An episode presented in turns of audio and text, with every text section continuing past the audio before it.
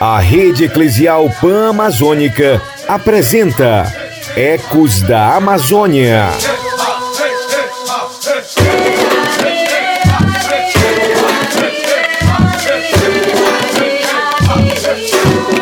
É gente de verdade. É Abaeté. Som dos maracás e das vozes dos povos originários de nosso país, nós estamos chegando para mais um encontro especial com você. Estás preparado para mais uma viagem? Então chama aí os amigos, os vizinhos e vamos juntos ampliar os nossos conhecimentos. É tudo gente. É irmão de fé. É uma certeza que não tem tamanho. Hoje vamos viajar pelas cidades amazônicas. Não apenas observar a arquitetura ou muito menos fazer turismo. Vamos conhecer a realidade dos indígenas que vivem em contexto urbano. E enquanto recebemos os nossos convidados, eu te convido a pegar tua cuia de tarubá, teu beiju de tapioca, escolher aquele lugar bem tranquilo que o Ecos da Amazônia já está no ar. Ecos da Amazônia. O censo do IBGE de 2010 foi o primeiro a identificar os indígenas em contexto urbano. Naquela época, eram 315 mil pessoas vivendo nas cidades. Mas esse número pode ser ainda maior, porque além de não haver dados recentes, eles e elas são invisíveis aos olhos da sociedade. Para nos ajudar a entender essa realidade, nós convidamos a Marcivana Sateremaué, coordenadora geral da Coordenação dos Povos Indígenas de Manaus e entorno, a COPIME. Bem-vinda, Marcivana. Você poderia nos dizer quais os motivos que têm levado os povos indígenas migrarem para as áreas urbanas das cidades? A gente tem percebido uma intensificação dessa presença indígena na cidade. Né? É, muitos motivos têm levado para essa concentração maior nas grandes cidades. Acho que o primeiro deles é a centralização dos principais serviços nas grandes capitais. Né? A gente tem como exemplo aqui Manaus, que centraliza os principais serviços aqui na capital, principalmente a, a questão da saúde, da educação, a oportunidade de trabalho, está muito centralizada nas grandes cidades. E isso tem levado né, a esse deslocamento forçado de muitos povos indígenas para as grandes capitais, né, que em Manaus, então. E Massivana, quais as principais dificuldades que esses povos enfrentam para viver nos grandes centros? Eu penso que a maior dificuldade que nós, povos indígenas, temos aqui na grande cidade é que a cidade elas são pensadas a partir de um desenvolvimento urbano e econômico que eu digo que não combina com a nossa cultura, né? Então na cidade você vai ter muitos prédios, menos árvores, poluição de rio. Acho que essa tem sido uma das grandes dificuldades, né? As cidades elas são construídas para um determinado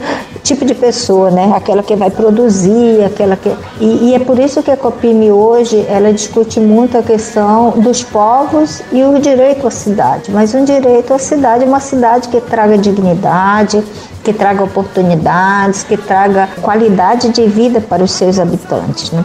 Para nós povos indígenas é bem mais difícil porque a nossa cultura ela tem como base a própria questão dos elementos sagrados da natureza. Né? Então, para a gente manter a nossa cultura viva, é preciso que se tenha rios limpos, é preciso que a gente tenha árvores, é preciso que a gente tenha os animais. Então, na cidade é muito difícil isso. No entanto, os povos indígenas eles possuem uma dinâmica né, de sobrevivência nesse mais de 500 anos, uma dinâmica que nos permite nos reinventar diante dessas situações. Massivana, Manaus tem uma realidade diferenciada dos outros centros urbanos. Quais estratégias vocês têm utilizado para que os direitos sejam garantidos? Eu penso que já fomos muito mais invisíveis, né, nós povos que vivemos na cidade. Acho que Manaus traz uma experiência bem interessante importante no que diz respeito a povos indígenas e cidades. O fortalecimento, como manter a cultura num grande espaço de pedra como é Manaus. Mas assim, a gente tem usado muito como estratégia, então, a participação nos espaços de direitos, né? Então, a Copime hoje assume esses espaços com suas lideranças indígenas, né? Hoje a gente tem presença dentro dos principais conselhos aqui da cidade e a gente leva para dentro dos conselhos a pauta dos indígenas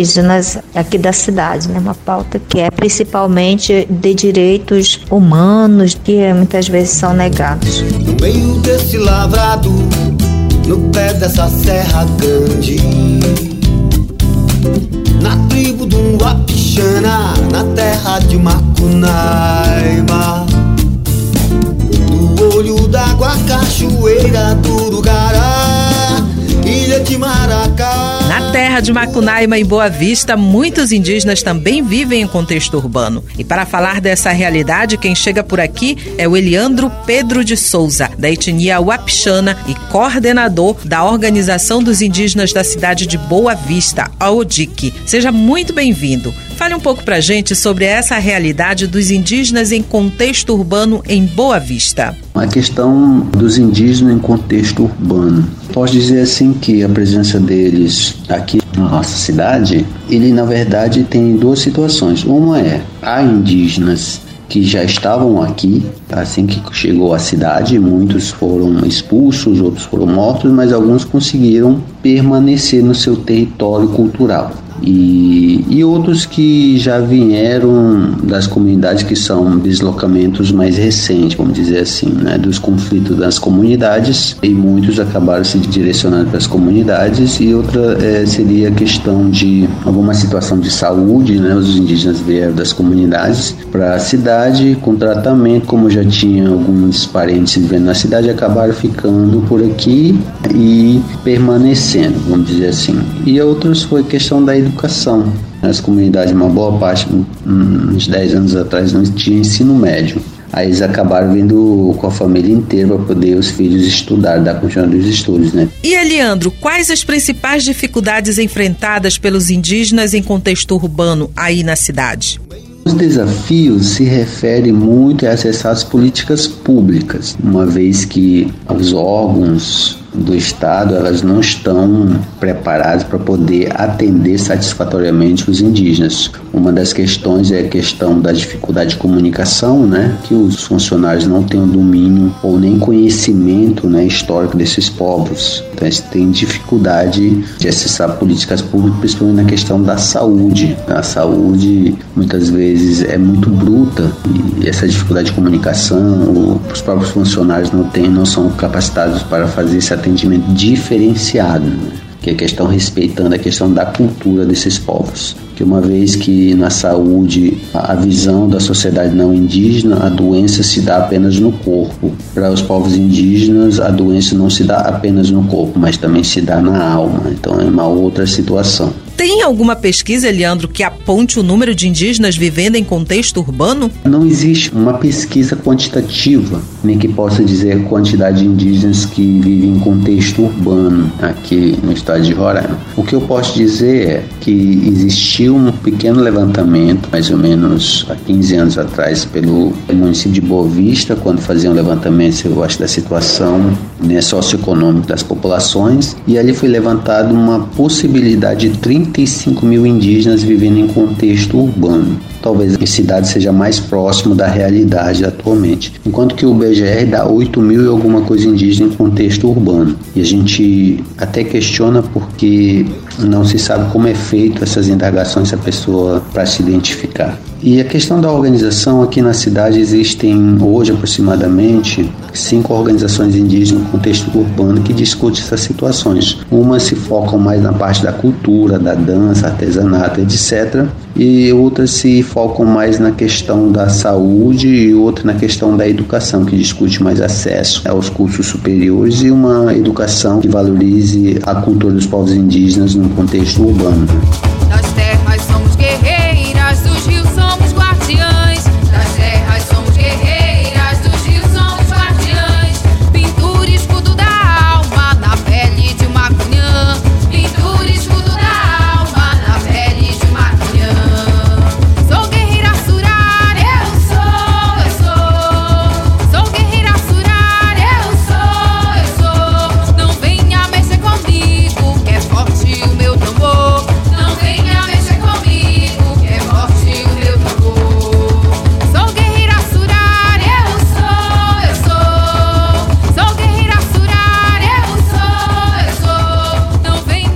Das populações para as cidades não significa dizer que deixaram de ser indígenas, e essa realidade precisa ser mudada. Quem vai nos ajudar nesta reflexão é Luciana Carvalho, antropóloga e professora da Universidade Federal do Oeste do Pará, UFOP, em Santarém. Professora, muitos indígenas que se deslocam para as áreas urbanas buscam uma continuação de seus estudos. Mas podemos dizer que estes jovens são a maioria? O conjunto de estudantes indígenas na cidade representa apenas uma parcela do universo da população indígena que atualmente vive em centros urbanos, como Santarém, no caso. É muito frequente que os estudantes migrem das suas aldeias para Santarém é, junto com os seus familiares filhos, companheiros, companheiras. É, na verdade, esses estudantes indígenas eles vêm compondo coletivos familiares, redes de parentesco e essas relações que são constituídas a partir das aldeias, elas se estendem para a cidade.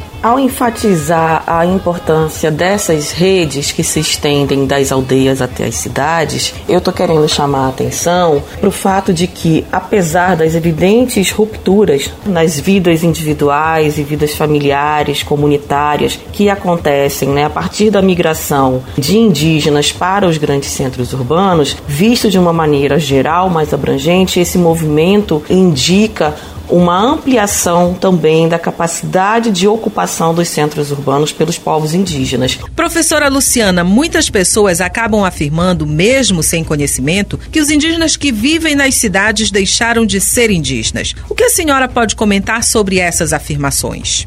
essas mudanças elas não implicam perda da identidade indígena. Isso é uma coisa que a gente é, ouve diversas acusações, né? Ah, não, porque o indígena está utilizando é, um celular ou está dirigindo um automóvel. Enfim, essa ideia de que é, os povos indígenas têm que estar isolados e não se apropriar daquilo que eles possam considerar uma sociedade não indígena, essa ideia está ultrapassada. Nenhum indivíduo né, vai deixar de ser indígena porque é, aprende a dirigir um automóvel ou aprende a, a língua é, portuguesa, né, ou até uma outra língua estrangeira, enfim, é, não há mudança na identidade, embora possa, evidentemente, né, a presença, a permanência na cidade implicar algumas mudanças no seu modo de vida. E professora, as nossas cidades estão preparadas para receber as populações indígenas, já que muitas foram criadas em cima de seus territórios?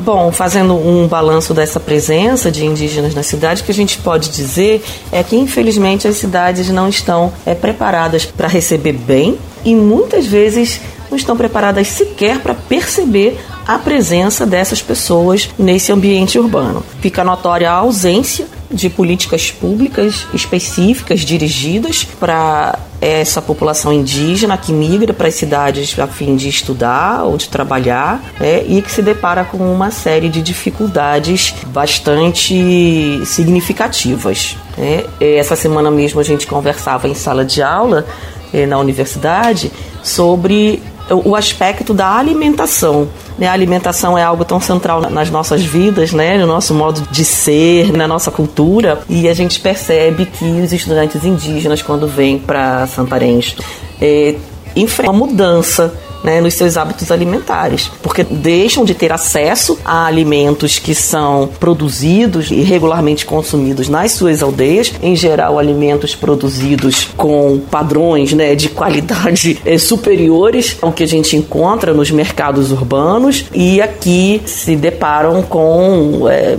mudanças, né, com dificuldades financeiras de obter uma boa alimentação e mesmo tendo as possibilidades financeiras se deparam com mudanças mesmo mesmo na disponibilidade dos produtos para o consumo alimentar. Então, ao longo do tempo, isso promove adoecimentos, né? O que se torna mais um problema, né, na cidade. As organizações indígenas esperam que o censo do IBGE traga dados atualizados sobre as populações em contexto urbano, para que os governos possam elaborar políticas públicas que venham a beneficiar essas populações que vivem nestas terras desde o tempo da colonização. Ixê, o suta e com Ixê, o sutá. Sani, supitashi, supitashi, aritamar.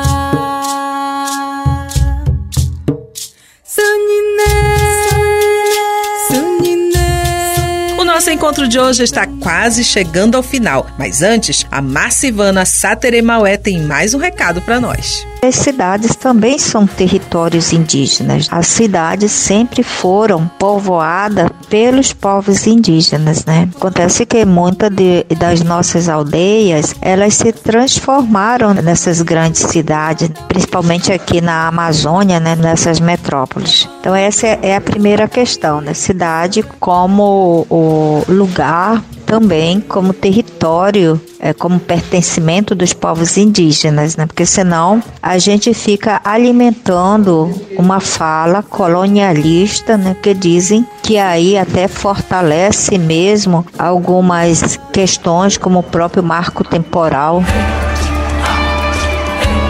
É isso aí. Cidades também são territórios indígenas. E esse é o convite para que repensemos as nossas atitudes diante destes povos que vivem neste território bem antes de aqui chegarmos. O nosso encontro de hoje chegou ao final, mas já estamos preparando uma temática bem especial para partilhar com você. O nosso abraço e até o nosso próximo encontro no Ecos da Amazônia. Os os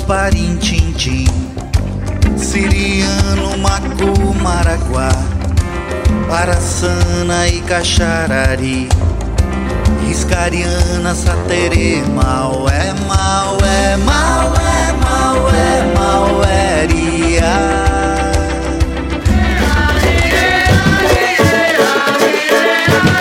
Você ouviu Ecos da Amazônia, uma produção da Repam Brasil.